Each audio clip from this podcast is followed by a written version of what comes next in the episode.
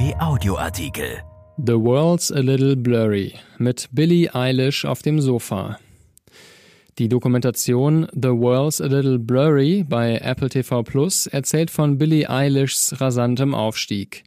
Der Zuschauer nimmt Anteil an ihrem Familienleben daheim in Los Angeles von Philipp Holstein. Kurz vor ihrem Auftritt beim Coachella Festival im April 2019 kommt jemand zu Billie Eilish in den Backstage-Raum und flüstert, Katy Perry wolle sie sprechen. Die beiden Popstars umarmen einander. Perry sagt Eilish, dass sie sie toll finde und Perrys Verlobter Orlando Bloom küsst Eilish auf die Wange. Die Szene dauert nur ein paar Sekunden. Danach flippen die Frauen aus Eilishs Team herum. Er hat dich geküsst, rufen sie und zeigen auf ihren Handys Fotos von Orlando Bloom in der Rolle des Will Turner in Fluch der Karibik. Nein, der war das? fragt Eilish ungläubig. Ich dachte, das wäre einfach Katy Perrys Mann. In Will Turner bin ich verliebt, seit ich neun bin. Er soll zurückkommen. The World's a Little Blurry heißt die Dokumentation über den kometenhaften Aufstieg der inzwischen 19 Jahre alten Billie Eilish zu einem der größten Popstars der Welt. Der Film ist von heute an bei Apple TV Plus zu sehen, er setzt 2018 ein und führt die Zuschauer bis ins Jahr 2020. Regie führte R.J. Cutler, der einst für seinen Film The September Issue Anna Wintour bei der Produktion der legendär dicken September-Ausgabe der amerikanischen Vogue begleitete. Das Faszinierendste an der zweieinhalb Stunden langen Doku über Billie Eilish sind die Szenen im Jugendzimmer ihres älteren Bruders Phineas. Man vergisst ja leicht, dass Eilishs Debütalbum When We Fall Asleep, Where Do We Go dort mit einem Mikro und einem Laptop produziert wurde. Eilish hockt im Schneidersitz auf dem Bett und singt Verse, die sie von ihrem iPhone abliest. Phineas frickelt am Computer. Eilish sagt, dass das nicht gut war und Phineas sagt, du bist toll. 2015 luden die beiden erste Lieder auf der Plattform Soundcloud hoch, darunter Ocean Eyes, das von Eilishs Jugendschwarm Justin Bieber handelt.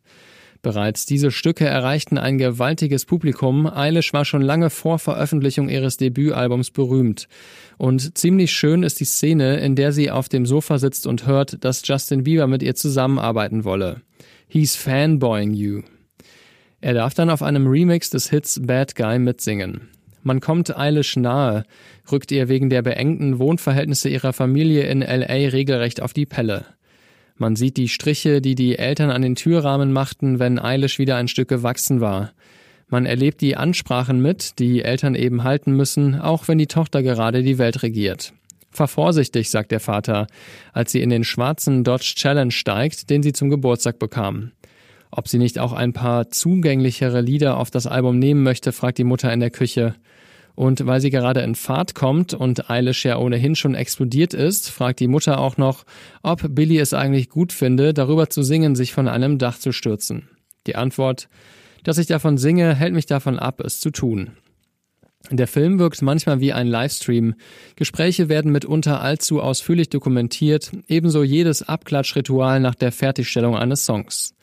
Da hätte man sich eine stärker kuratierende Hand gewünscht. Andererseits, wann bekommt man schon Popstar-Szenen wie jene zu sehen, in der ihr Bruder kurz nach Albumveröffentlichung die Spotify-Abrufe auf dem Handy vorzeigt und Eilish unglaublich fragt, sind das Millionen? Oder das Video der zwölfjährigen Billy, die darüber philosophiert, wie schwer es für sie sein werde, einen Freund zu haben, der nicht Justin Bieber heißt, weil sie doch in Wirklichkeit nur mit Justin Bieber in Love sei.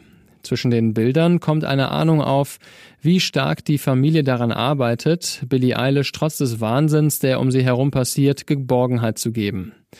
Immer wieder bauen sie die von massiven Selbstzweifeln verunsicherte Eilish auf. Und als ihr Knöchel Probleme bereitet und Eilish nur noch unter Schmerzen auftreten kann, empfangen sie sie mit Kühlpacks hinter der Bühne, massieren, umarmen und tragen sie. Ich bin nicht froh, warum sollte ich also über etwas singen, das ich nicht kenne, sagt Billie Eilish. Es ist so verrückt. Ich bin niemand und ich weiß nicht, warum ihr mich liebt, ruft sie ihren Fans zu. Kurz danach wird sie bei den Grammys als jüngster Mensch und erste Frau die Preise in den vier Hauptkategorien gewinnen.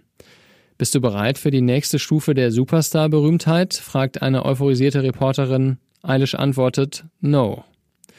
Der Ruhepol in diesem Film ist Eilishs Bruder Phineas. Man spürt die besondere Beziehung der beiden, vor allem in jenen Szenen, in denen sie nach einem Konzert nachts im Hotel an ihrem Bond-Song No Time to Die arbeiten. Wie nebenbei wirkt das? Er ist geduldig, verständnisvoll und heiter und als nach dem Grammy-Triumph schon wieder Justin Bieber anruft, sagt er, ich kann eigentlich nicht, ich habe gerade keine Hose an. Gegen Ende des Films sieht man ein Mädchen, das neben dem Auto herläuft, in dem Billie Eilish sitzt. Das Mädchen ist den Tränen nahe. Deine Musik hat mein Leben gerettet, ruft es. Schön, dass es Billie Eilish gibt.